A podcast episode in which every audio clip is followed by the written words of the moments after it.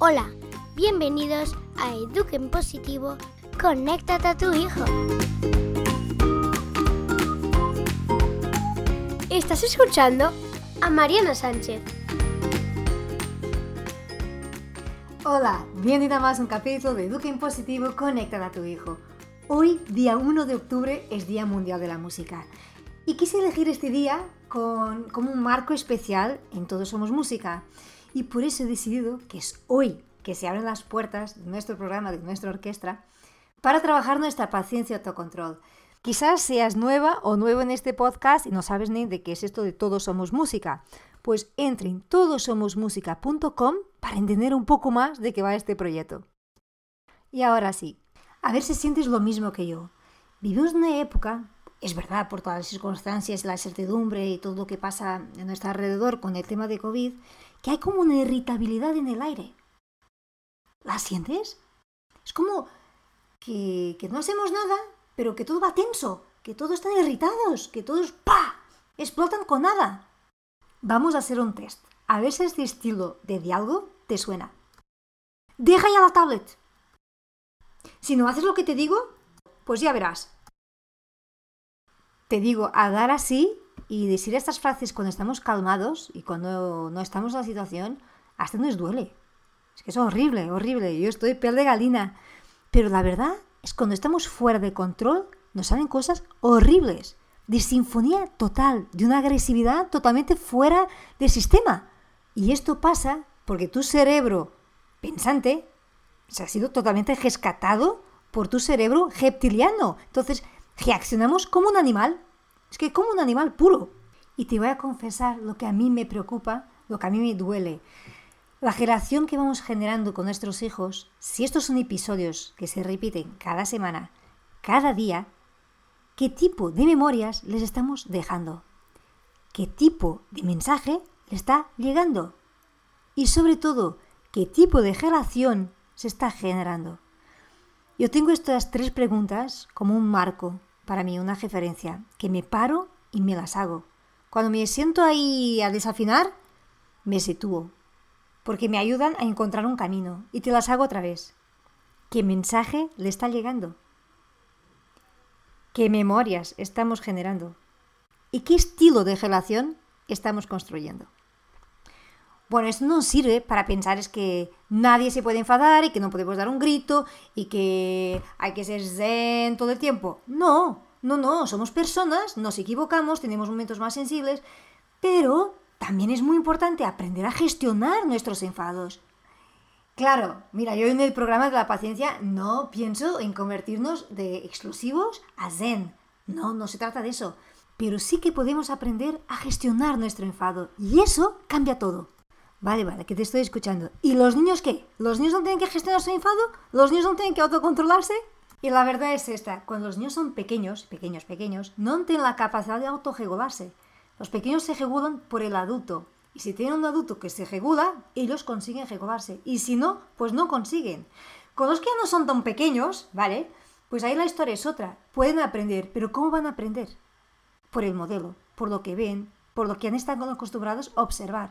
Si lo que observan es extorar cada dos, tres, no tienen ningún modelo de referencia. Y claro, si pasas toda la vida a convivir con explosivos y explosivas, va a ser difícil entender y tener un referente de cómo puedes tú manejar. Es verdad que ellos también pueden aprender, pero tengamos esta conciencia. La mejor, la mejor forma para que puedan aprender es observando en nosotros mismos.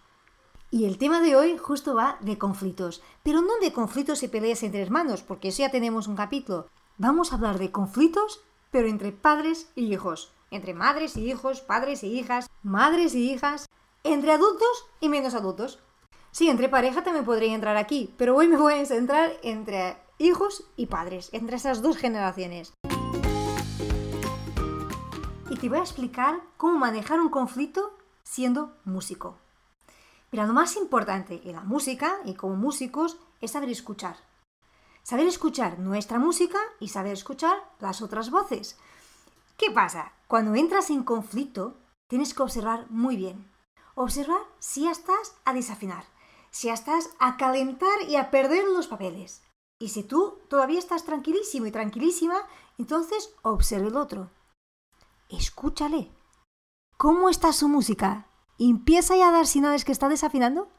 ¿O ya está totalmente desafinada? Porque tenemos, pues, un segundo entre pasar de un estadio a otro. Por eso vamos, super de momento, ¡pam! Y sobre todo con adolescentes y para adolescentes es facilísimo. ¿Cómo estamos? ¿Cómo está el otro? Si nos hacemos estas dos preguntas, ya será muy fácil entender cómo tenemos que actuar. El tema está en no dejar de escucharnos ni escuchar el otro. ¿Qué estilo de música está saliendo? ¿Estás entrando en ruido? ¡Stop! No alimentes. Y el otro día aquí en casa he observado una cosa que me ha hecho gracia, me ha hecho reflexionar y por eso la puedo contar hoy. Hay personas que son más conflictivas, ¿no? Y por veces hay uno de los músicos que se ha distanciado, ha entendido que estaba a desafinar y se fue. Pero el otro va detrás y sigue alimentando y picando y picando, picando, hasta que consigue traerlo de vuelta para el conflicto y volver todo otra vez. No sé si has visto nunca esta, esta situación, pero yo la vi. Y digo, no puede ser. Entonces, cuando hay esta situación, tenemos que ser muy sabios. Muy sabios, saber que nos está tentando, pero que no queremos desafinar y entrar otra vez en eso. Es un esfuerzo gigante, pero gigante. Pero al final es no alimentar una lucha de poder.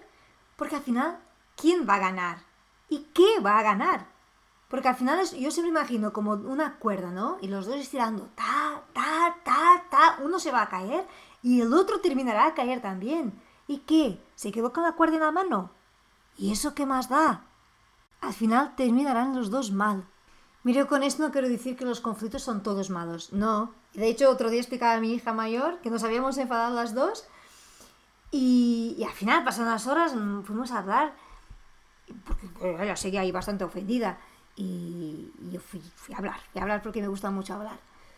Y entonces le conté una historia y que si te sirve para contar a tus pequeños, o no tan pequeños, mi hija ya no es pequeña, es como tener, con, tenemos un conflicto, tenemos como un hilo entre los dos, ¿no? Y en el conflicto se rompe el hilo porque ya no queremos ni hablar ni tal y no estamos ese hilo de la sinfonía que nos une. Pues no hay sinfonía, ¡tau! Cortas. Cuando tú vas a arreglar el conflicto, cuando tú vas a hablar sobre lo que ha pasado, y eso es algo que siempre hay que hacer, por eso no puede ser luego o no puede ser de inmediato en las próximas horas si está muy caliente, como hemos hablado en otros capítulos. Pero si se ha respirado, se ha encontrado el silencio y su eco para encontrar su sitio, entonces es, es fundamental volver a hablar. Y en esa situación con mi hija, yo decía, mira, hace poco, cuando, cuando estamos talladas las dos y que no, no veíamos nada, pues rompemos ese hilo. Y ahora sabes qué pasa. Ahora que hemos conseguido situarnos y poner recuperar nuestra música, cogemos las dos puntas y le, hacemos un lazo. ¿Y sabes qué pasa? Cuando tú coges dos puntas de, una, de un hilo y haces un lazo, ese hilo queda más corto y eso significa que estamos más próximas. De cada vez que eres capaz de perdonar, de reconocer, de corregir, te acercas más. Y por eso no podemos dejar y desaprovechar las situaciones de conflicto para aproximarnos más sin caer en el peligro de que acumulando ruidos y conflicto y conflicto y ruido, te vas afastando tanto, tanto, tanto sin, sin unir esas dos puntas hasta que luego es muy difícil que haya una relación. Tenemos de verdad que cuidar las relaciones con nuestros hijos y hacer estas preguntas, las que te hacía al inicio del capítulo. ¿Qué memorias estamos generando? ¿Qué relación estamos construyendo? Y a cada situación, ¿qué mensaje estamos pasando? Bueno, y hasta aquí el capítulo de hoy. Si te ha gustado, compártelo. Compártelo con otras familias, con amigos, con compañeros de trabajo. Con tu ayuda será mucho más fácil llegar a más familias.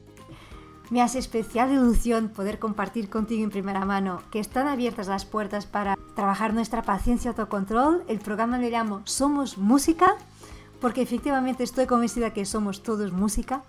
Y si quieres más informaciones, por la news te habrá llegado y también te dejaré enlace en las notas de este capítulo. También puedes entrar en todosomosmusica.com, baja nuestra orquesta, baja Somos Música.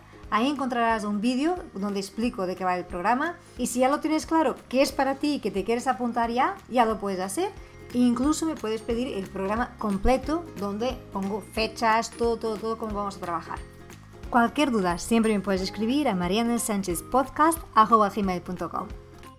Y cuidado porque me he equivocado y te envié la news con el título de la semana pasada. O sea, la news es nueva, el contenido todo es nuevo, pero el título es el mismo. Entonces quizás lo vas a tirar a pensar, pues es la misma. Y no es la misma, es la nueva. Perdona que llevo tantas horas trabajando, tantos días intensos que, que se me escapó. Y ahora sí, un fuerte abrazo y nos vemos en el próximo capítulo. Gracias por estar ahí.